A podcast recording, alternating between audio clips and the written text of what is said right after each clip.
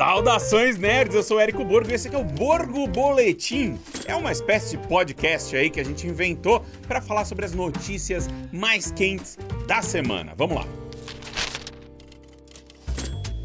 Tenho informações aqui, uma possível boato e especulações sobre Venom 3. Vocês não esperavam por essa? Eu aqui falando de Venom 3, mas enfim, né? Marvel, vamos lá. Vamos discutir. E o filme, nossa, tem seus fãs aí. Tem muita gente que adora esses filmes do Venom. E o Sony Verso do Homem-Aranha. Bom, saiu hoje que o título provisório, né, aquele título, nome código do filme, eles usam muito isso em Hollywood, eles não chamam as filmagens pelo nome do filme, porque isso atrai curiosos, né? Você vai colocar assim Venom 3 e tal, as pessoas falam: "Nossa, estão gravando Venom aqui na minha rua, eu vou lá ver". Eles sempre usam nomes código. E o nome código de Venom 3 que a gente ainda não sabe qual é o subtítulo, o que, que eles vão chamar esse Venom 3, é Orwell. A princípio, ali você ouve Orwell, pensa né, no George Orwell, de 1984, mas existe um personagem nos quadrinhos do Venom que é o Orwell Taylor tá? Quem que é esse cara, Orwell Taylor? Bom, o Venom matou o filho desse cara aí nos quadrinhos do Protetor Letal, na saga do Protetor Letal. E esse cara virou, ficou obcecado aí por caçar e matar o Venom. Ele criou um grupo chamado The Jury. É, e esse grupo, sua única missão era acabar com o Ed Brock, matar o Ed Brock. E eles tinham trajes semelhantes ali aos do Homem de Ferro. Então formaram ali um grupo de caçada para o Ed Brock. Eu acho que isso pode ser interessante, pode ser um caminho novo pro filme do Venom, né? Porque a gente até agora, no primeiro e no segundo, a gente viu o Venom enfrentando outros simbiontes. É, se a gente tiver agora, de repente, o Venom contra uma empresa mais tecnológica, uma coisa assim, um grupo ali obcecado e preparado para enfrentá-lo, pode ser um diferencial em relação aos primeiros filmes. E esse grupo nos quadrinhos, ele tem ligação ali com a Life Foundation, né, com aquela Fundação Vida, que é onde é, eles capturam ali os simbiontes, estão fazendo os experimentos. Então, então pode ser que tenha alguma, alguma conexão aí. Claro que também pode ser que o cinema use aí e fale assim, não, vamos criar esse grupo só com simbiontes e seguir né, nessa temática aí dos simbiontes, tudo pode acontecer. E lembrando também que tem o final, né, no final de Venom, Tempo de Carnificina, a gente teve ali a transformação do policial, que era o Patrick Mulligan ali da São Francisco Police Department, né, virando aparentemente o Toxina, que é um outro simbionte. Então, tipo, talvez tenha Toxina e também esse The Jury, mas enfim, Orwell é um tremendo, é uma tremenda pista aí de um possível caminho para esse novo filme do Venom. Guardiões da Galáxia 3, nos seus primeiros 10 dias aí, nos, em cartaz nos cinemas do mundo inteiro, já passou da marca de 500 milhões de dólares, está indo muito bem o filme. Ele abriu um pouquinho abaixo da expectativa da Marvel, né? Ele abriu na, nos Estados Unidos um, pouca coisa abaixo, mas já conseguiu chegar a 528 milhões de dólares mundialmente. Ou seja, tá indo bem. É, em 10 dias o filme já fez mais do que Homem-Formiga e a Vespa Quantum Mania, que fechou com 475 só, foi super mal o Quantum Mania. Mas o Guardiões da, Galáxia tá fazendo uma excelente carreira aí da primeira para a segunda semana, ele caiu só 49%, tá? Essa aí é uma das menores quedas registradas para um filme da Marvel desde ali do Pantera Negra. Foi a quarta melhor queda da, da história para Marvel. Poxa, achei muito bom isso e, e por ele ter começado sua carreira não tão bem assim, né? É, um pouquinho abaixo das expectativas, mas depois se mantido e continua sendo falado, as pessoas continuam falando de Guardiões da Galáxia 1 e 3, continuam é, indo ao cinema assistir, essas quedas pequenas significam que ele tá se segurando ali no boca a boca e que ele é aquele tão aguardado filme não divisivo né, do, do MCU que a gente estava precisando há tanto tempo, né? O filme tá indo bem, deve terminar melhor ainda, ainda, acho que tem mais umas semanas boas. Claro que ele vai enfrentar concorrência pesada aí a partir das próximas semanas. Vai ter Velozes, vai ter Pequena Sereia, vai ter ba bastante coisa dividindo ali o bolso do espectador, mas o filme fez aí, de qualquer forma, um começo excelente que a gente não pode dizer da carreira inteira do Shazam. Shazam Fúria dos Deuses. Shazam acabou recentemente, saiu de todos os cinemas aí no mundo inteiro. Ele fez 133 milhões de dólares. É a pior marca para qualquer filme da DC, é, do DC Extended Universe, foi o pior filme disparado, foi é, abissal. O filme custou 90 milhões, fez 133. Lembrando que é, esse 133, de cara, é 50% do exibidor, 50% do estúdio. Então, tipo, o filme vai fazer um buraco sugador de matéria louco lá dentro da Warner Bros, tá? Eles vão é, ter que pegar todo esse dinheiro de volta no Flash agora, porque o Flash, as pessoas estão com uma excelente expectativa. Vamos ver. Logo, logo eu devo assistir também e aí conto pra vocês, beleza? Essa semana começou o 76º Festival de Cannes, né? E ele começou meio torto. Controvérsia desse ano aqui foi a presença do Johnny Depp. Johnny Depp voltou com tudo aí no filme de abertura Jean du Barry, em que ele interpreta o rei Luís XV da França. E o cara apareceu lá com toda a pompa e circunstância, red carpet, né? O tapete vermelho. E muita gente achou um absurdo isso, né? Ele ter sido recebido com tanto uh, entusiasmo ali pelo público francês, né? Porque e todo o pessoal da indústria do cinema ali, tem muito europeu, tem comprador do mundo inteiro. Cannes é uma das maiores vitrines, né, do, do ano inteiro dessa indústria do cinema. Muita gente achou um absurdo isso, porque depois daquele circo, né, midiático ali do divórcio do Johnny Depp com a Amber Heard, que rendeu uma montanha de histórias absolutamente sinistras, bizarríssimas ali sobre a vida pessoal do casal, e muita gente falou: "Puta, mano, isso não não tá certo você botar esse cara de volta ali no topo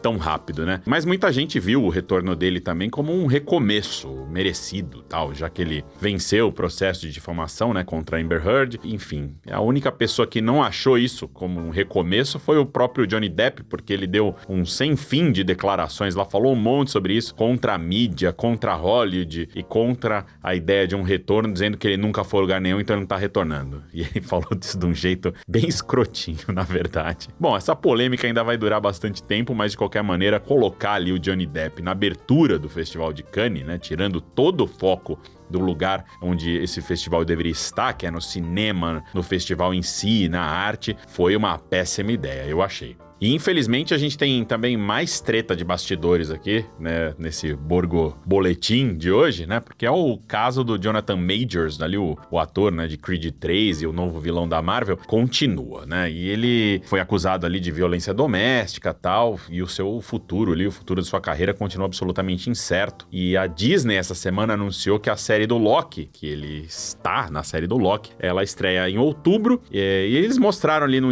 num evento fechado, né, essa data, revelaram a data e também mostraram várias cenas de Loki, mostraram um trailer e tal. E em nenhuma dessas cenas, em nenhum dos trailers, em nada, em nem nada da divulgação que foi mostrada ali para os parceiros promocionais, aparece o personagem do Jonathan Majors, que é simplesmente o vilão da série, que é o Kang. Né? E nenhuma das variações, das variantes dele aparecem em nada. Então parece que a Disney ainda tá esperando o que vai rolar, né? Tá ali fingindo que não sabe de nada, tá ali só. Oh, não, ah, pô, esquecemos de colocar o cara na divulgação também. Então a gente esqueceu, então a gente não vai falar nada a respeito dele e tal. Se a gente não. Se a gente ficar quietinho, se a gente esconder a cabeça de um avestruz, a coisa passa, né? Então eu não sei o que, que, tá, o que, que eles estão pensando. Parece que eles estão esperando o que vai acontecer, mas, pô, ter marcado a data, né, significa que aconteça o que acontecer, o Jonathan Majors deve ficar na série, não dá tempo de refilmar, especialmente porque ele é central, ele é o vilão principal e tal, né? E a expectativa é que então que ele fique na série, que ele esteja lá, mas que ele não vai aparecer em absolutamente nada ali da divulgação, eles vão esconder o cara. Bom, e o que todo mundo acredita é que o personagem dele, né, que surgiu justamente na primeira temporada do Loki e apareceu com força em Homem-Formiga e a Vespa Quantum Mania, né, o Kang, e que vai ser central para essa nova fase do MCU, tenha um novo intérprete para os próximos filmes e projetos aí, né? Contexto que acontecer, ele deve ser trocado aí futuramente. Vamos aguardar.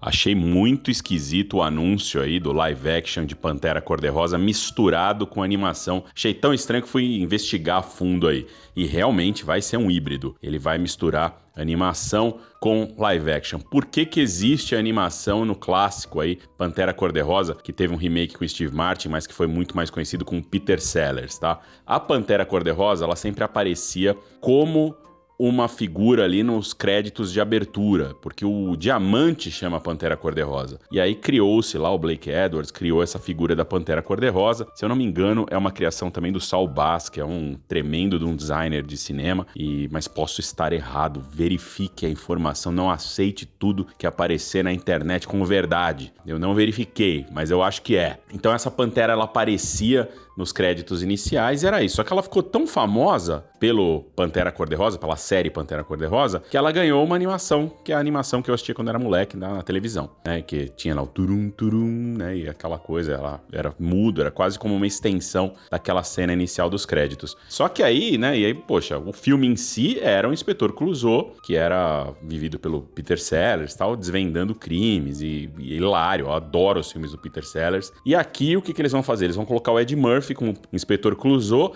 investigando um roubo, um assalto feito pela gangue da Pantera Cor-de-Rosa animada. Então eles vão misturar tudo, fazer uma metalinguagem aí, uma parada assim. Pode ser que funcione, pode ser que fique uma desgraça.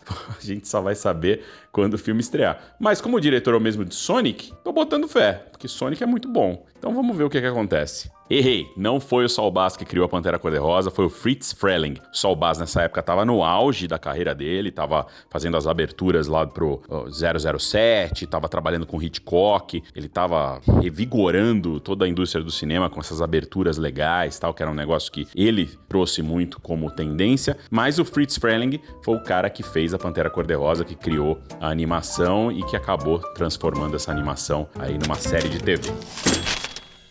E vamos falar das estreias da semana na rede Cinemark. Tem duas estreias essa semana só, tá? Os cinemas estão lotados aí ainda com Guardiões da Galáxia, com todos os outros filmes em cartaz e por conta também do tamanho do circuito de um dos dois filmes que estreiam essa semana. Mas vamos começar ali com Amores Verdadeiros ou Amor Verdadeiro. Tem um trocadilho no título do filme, eles colocaram o ES ali, o S entre parênteses, mas tem a ver com a trama, tá? Esse filme é baseado na obra da Taylor Jenkins Reid, do livro dela. A Taylor Jenkins Reid Reed, para quem não conhece, é a autora de Daisy Jones and the Six, uma série muito legal aí sobre uma banda de rock dos anos 70.